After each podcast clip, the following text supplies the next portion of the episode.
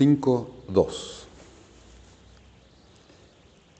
Esta es la situación que amenaza hoy a nuestra civilización. Algunos aspectos de la forma cristiana de vida se adhirieron a un particular culto religioso. Por desgracia, esa fe formuló pretensiones históricas sobre su afamado fundador, Jesús, las que nunca fueron suficientemente sustanciadas por la evidencia externa referente al peso de la doctrina que se les hacía soportar. De ahí que se cuestione si este relato es por completo imaginario y si su composición y transmisión fueron inventadas según un propósito oculto relacionado con la naturaleza secreta del culto. En la época de su comienzo, la naturaleza real de la leyenda de Jesús debe haber sido bien conocida ciertamente entre sus creadores y hasta entre los judíos fuera del culto durante considerable tiempo después. Pero la creencia ortodoxa llegó a insistir sobre la historicidad del mito y quienes no estaban de acuerdo, incluyendo quizás a aquellos que sabían la verdad y deseaban preservarla, por lo menos entre los iniciados de la sociedad secreta, fueron expulsados al desierto. Ahora nos hallamos frente a una situación en que las viejas sanciones morales ya sometidas a la crítica por su inadecuación ante los problemas planteados por nuestra sociedad tecnológica, han sido arrojados de manera repentina a la deriva de sus amarras religiosas. De la religión original del cristianismo, algo que hoy nadie más que los adictos al culto del rito seguirían, y no obstante, cuán dignas puedan ser acaso aún algunas expresiones morales del Nuevo Testamento, apenas es posible esperar que alguien racional le conceda algo más que una mera autoridad pragmática, si es que esos influyen todavía en la sociedad. O bien, aceptemos el hecho de lo contrario. Él arrojarlo todo por la borda, con el resto del desacreditado culto. Y si esto fuese así, y si la tarea de despejar la cubierta ya llegó, seríamos capaces de tratar de modo realista los nuevos problemas sobre la vida y la muerte y sobre los derechos del individuo en una sociedad cada vez más íntimamente integrada, es mejor que estos nuevos problemas los consideremos de nuevo sin preconcepciones dogmáticas, recibidas como la inspirada palabra de un Dios judío o cristiano, o seguir en el mismo camino. Aún algunos de los diez mandamientos que quizá tuvieron alguna vez cierta relevancia ética, nunca resultaron guías satisfactorias para la resolución de problemas morales particulares. Cada uno necesitaba una elaboración y aplicación a situaciones específicas y en esta regla residía la verdadera guía. Es cierto, los principios generales son aptos, en tanto no se presentan en el aspecto de formulación de discusiones prácticas. Y tal vez un problema más urgente, planteado por la quiebra de la credibilidad de la fe judía y cristiana, fuera la confianza puesta sobre sus seguridades respecto a un Dios personal y afectuoso que nunca abandona a su pueblo en tiempo de penurias individualmente. Pero es difícil sentir la misma confianza en una deidad originariamente concebida como un poderoso pene en el cielo que eyacula semen a manera de lluvia. Quizás por ello, posteriormente, los teólogos propusieron nociones más sofisticadas sobre su Dios y sobre los rastros de las anteriores que llevaban a la creencia en la vieja fertilidad de Yahvé, Jehová, o de la divinidad de los espermatozoides, como se advierte en el Viejo Testamento y en las religiones de misterio del hongo sagrado, las que se extendieron en sectas clandestinas del judaísmo y del cristianismo. Además, la Iglesia dirigió la adoración de sus fieles hacia el Dios encarnado, Jesús, como un concepto más comprensible para los hombres y mujeres comunes, en lugar de la fuerza vida sin forma etérea de la compleja teología. Si este Jesús se muestra como no teniendo más sustancia que un hongo, ¿cómo podría el piadoso creyente hallar consuelo en esta adoración. Por dignos que fuesen los motivos y que llevaron a los teólogos judíos y a los padres de la iglesia a proponer el mito como historia y exigir lealtad intelectual de estas doctrinas de parte de sus seguidores, no es difícil llegar a sentir desprecio y perdón contra personas que así acumularon innecesario sufrimiento sobre millones de simples seres que confiaban demasiado estrictamente en sus mentores.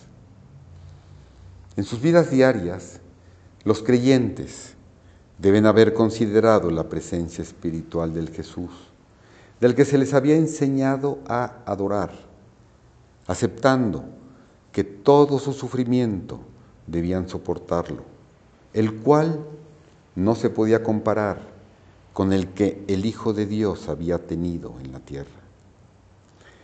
Que a toda tentación hacia el pecado estaban obligados a resistirla, como Él, quien la enfrentó y salió victorioso.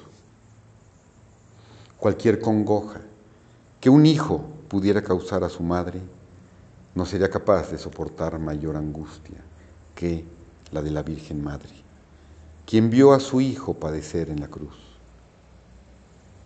Y ahora se les debe informar que su Dios era un hongo, que su madre era la vulva membranosa de ese hongo y su Padre celestial un poderoso pene en el cielo. ¿Es lícito decir esto a los creyentes?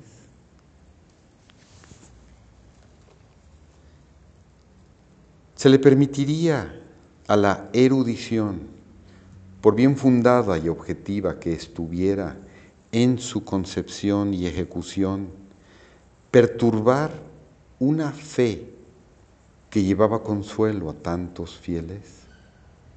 Empero, nadie que haya trabajado en el terreno de los estudios bíblicos ha dejado de enfrentarse con este problema o se ha visto obligado a prestarle atención.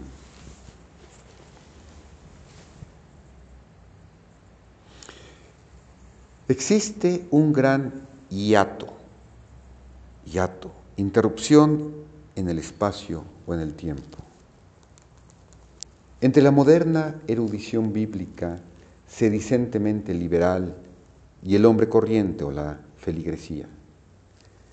Las dudas que los estudiosos del tema pueden expresar con libertad en su seminario sobre la historicidad de las tradiciones bíblicas, es muy raro que se oigan desde el púlpito por ese mismo hombre que habla los domingos.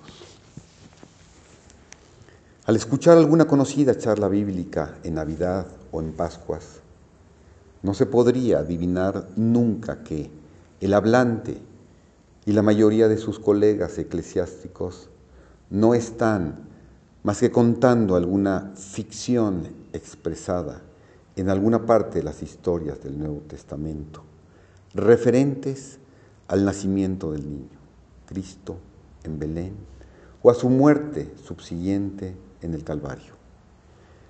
Y esto no significa acusar a, estos honorables personas de manifiesta deshonestidad y crasa falsificación de la verdad.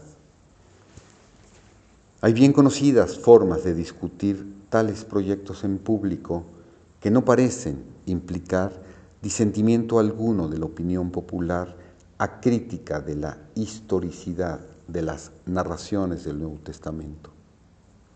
Sin embargo, un examen cuidadoso de estas exhortaciones temporarias mostrará a la vez que ellas no constriñen al orador a aceptar un compromiso positivo frente al punto de vista convencional.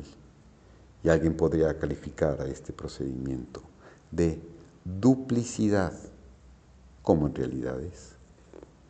Mas la justificación de tal ambigüedad sería que nadie conoce todas las respuestas a todos los problemas planteados. Y quizás sea mejor dejar al seglar con su opinión generalmente aceptada antes que turbar su fe mediante teorías o especulaciones que surgen de los debates de los especialistas. Nota 50. Con frecuencia hemos oído este punto de vista en lo que concierne a los rollos del Mar Muerto, antiguos manuscritos que se descubrieron en inesperados escondites en 1947 y después en cuevas cerca del Mar Muerto en Jordania. Al final se extiende la nota. ¿Podría el clero estar de acuerdo con los rollos del Mar Muerto para descubrir los comienzos del cristianismo? Nota 51. Los estudiosos han encontrado muchos ejemplos con los que el Nuevo Testamento griego refleja la misma frase semítica como aparece en los manuscritos, en que hay puntos de contacto en su actitud escénica ante los libros proféticos del Antiguo Testamento y en su manera de interpretar las escrituras. Este progreso de extender las líneas de conexión es con el fin de penetrar muy por debajo del nivel externo del contacto inmediato entre los rollos y el Nuevo Testamento.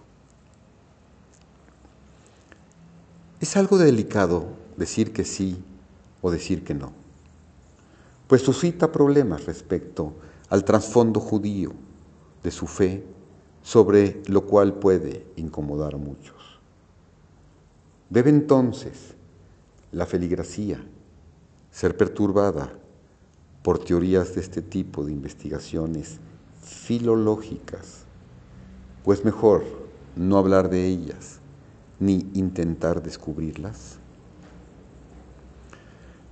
Sobre muchos temas de la vida de Jesús, la feligrafía podría desconcertarse al no saber a quién creer y por ende, con razón, quizá lo mejor sería sostener que nada de lo que se ha encontrado o pueda ser hallado jamás conmoverá a la fe, pues la verdad pertenece a la iglesia.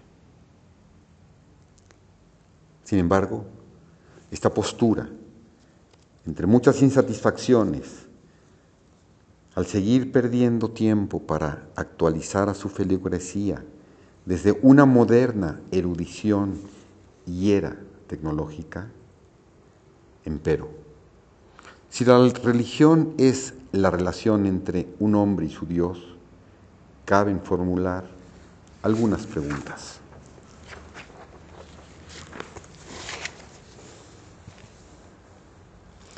¿Nació esta para su sentido de debilidad y frustración frente a contornos hostiles? ¿Domina la religión la vida del hombre? La autoconfianza de éste depende de ser impulsada por el éxito de sus propios esfuerzos. El hombre necesita de amo o de sí mismo. Cuando es descorazonado por el fracaso o por los golpes de la fortuna, vuelve la mirada a su Dios en busca de consuelo y esperanza de una futura recuperación?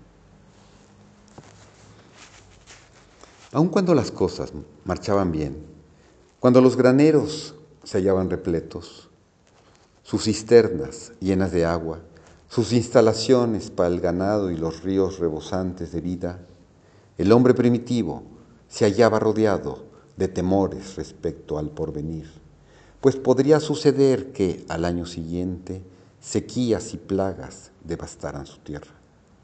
Entonces, para que continuase su buena fortuna con alabanzas y ofrendas, importunaba a su Dios, trataba de atraerse a la divinidad para que lo acompañase en todo instante. Y construía hermosos edificios para el Dios. Y empleaba representantes a fin de mantener los ritos de apaciguamiento y de estímulos que promoviesen su actividad procreadora, ya que su Dios era la vida. Los hombres más antiguos conocidos de Dios, surgidos del cercano oriente, se refieren a su poder creador y se lo imaginó como un poderoso pene en los cielos que eyaculaba semen durante la tormenta y fecundaba la matriz de la madre tierra, opuesta aquí abajo a la bóveda celeste. El griego Zeus y el hebreo Yahvé o Jehová derivan de una fuente lingüística común, significan espermatozoide o semilla de vida. Incrustada dentro de los dos nombres se halla una antigua palabra sumeria simbolizada por la sola letra U, que quiere decir fertilidad. Quizás sea el fonema más significativo de todo el discurso humano. U era el nombre del dios sumerio de la tormenta, que cuando hablaba representaba el gemido del viento y el grito de éxtasis al salir del glande, el líquido que de sus labios brotaba, al culminar el divino orgasmo y a la tierra llevaba vida divina. Era el acto mismo de la cópula, la posesión de la mujer por su compañero o bien el ayuntamiento de las bestias y la fecundación del surco vaginal por el Dios desde arriba de la tierra. U significaba tener dominio, ser el Señor y ser el marido representaba tener dominio sobre el salvaje sexual, el de la regeneración y el del mundo sensual. Estas palabras yacían en el corazón de la religión antigua.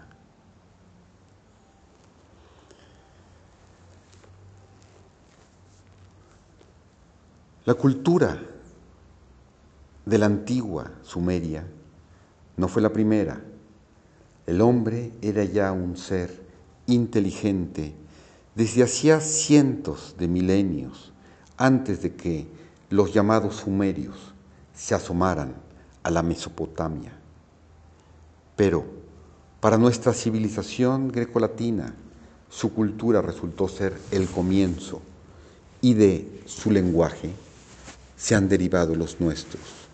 De sus ideas sobre Dios proceden las nuestras.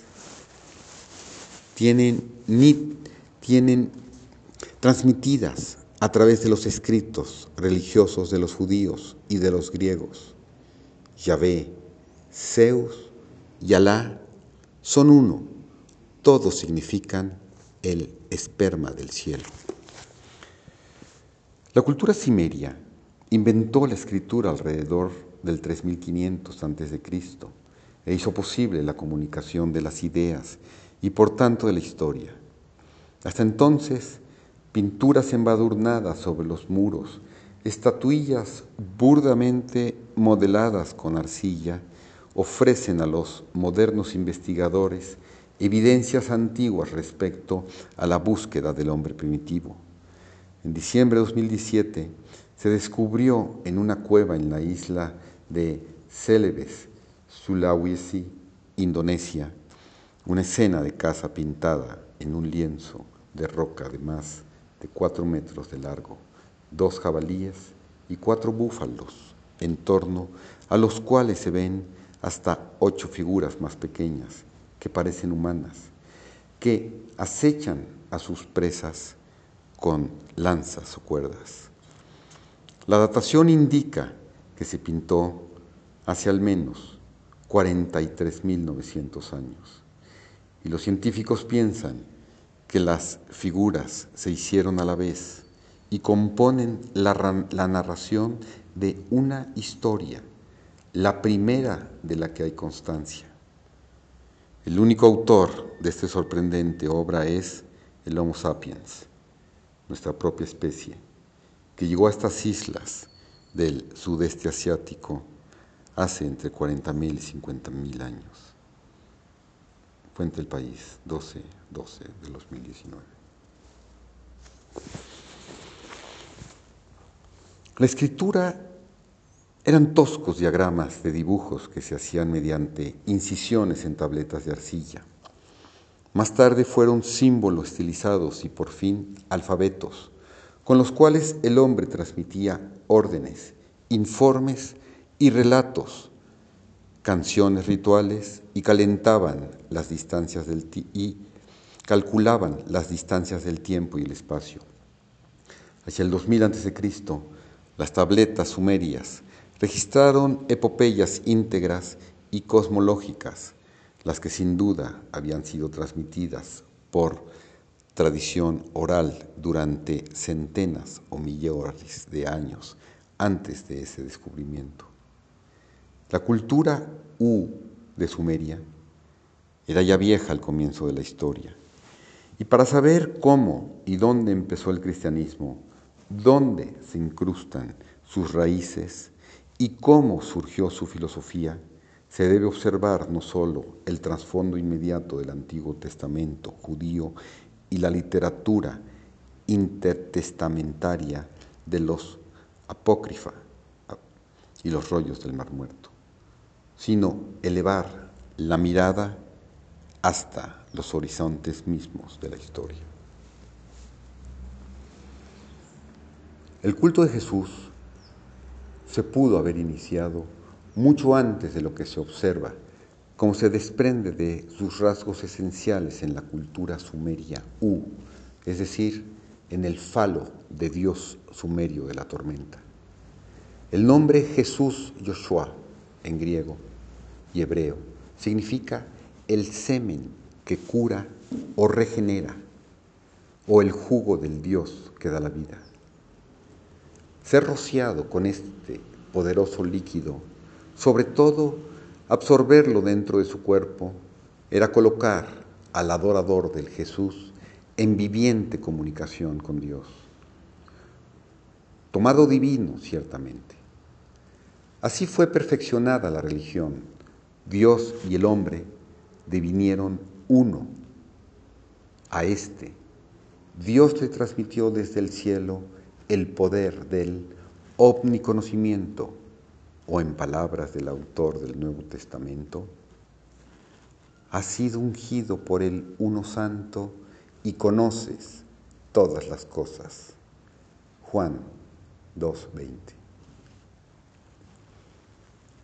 Para los antiguos, el conocimiento y la fertilidad derivaban de la misma fuente.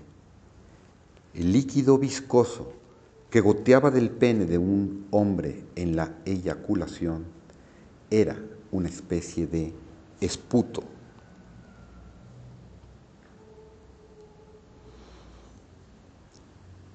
esputo, secreción procedente de la nariz, la garganta o los bronquios, que se escupe de una vez por la boca en una expectoración. Según el viejo vocabulario, el órgano hablaba en el momento de la descarga, que era la más tosca y violenta imagen de la tormenta. El falo divino, que escupía su líquido en el viento, y al que los hombres lo veían abatirse sobre los surcos abiertos del suelo y hundirse dentro de la matriz terrestre, a esto llamaban la palabra de Dios. Para simular esta palabra de Dios de sí, se debía tener conocimiento divino y por tanto el poder del hombre fuerte. En las comunidades se advirtió que éste no era el individuo musculoso por más que se jactara de sus hazañas con el hacha, la espada o su esposa, sino era el sabio, el hombre astuto, el seductor de su prójimo, de los hombres y mujeres, el que, lleno de artificios y mañas, se había hecho rico a expensas de los jornaleros, el que sobrevivía a los cálidos veranos de sequía y observaba a los hombres jadear por su vida alrededor de los pozos de agua secos, o en su abierta cisterna de roco aumentaba la ración de agua, mientras el tonto veía el líquido desaparecer dentro del techo, del lecho. Esta clase de sabiduría le daba, la daba Dios como la lluvia misma. Lograr esto significaba convertirse, como los cuidadores del fruto del Edén, en uno igual a nosotros. Sobre todo, sabía que las plantas y árboles contenían más esperma de Dios en su savia que otras, que unas podían matar y otras eran capaces de curar, que pocas, como la mandrágora, ambas podía realizar. Para usar estas plantas santas con eficacia, no era suficiente saber dónde encontrarlas. El hombre sabio conocía los secretos de las hierbas y sus poderes. Sabía cuándo se debían recoger, la hora, el día, el estado y la estación al arrancarlas y administrarlas. Recitar sus nombres secretos, conocer su antídoto y exactas cantidades para cada paciente con sus disposiciones anímicas previamente determinadas. Los hombres más sabios de la comunidad se convertían en los doctores y los sacerdotes, y su acopio de conocimiento del herbario representaba la posesión más preciosa y celosamente guardada de ambas profesiones. A través de esta situación, ellos mantenían un gran poder sobre su prójimo, hasta el rey, representante personal del Dios en cualquier ciudad, dependía de la información, guía y buena voluntad de aquellos para la continuidad y eficacia de su función. La íntima relación entre el Dios y sus sacerdotes encontraban expresión práctica en el ritual religioso del templo en la mansión de Dios.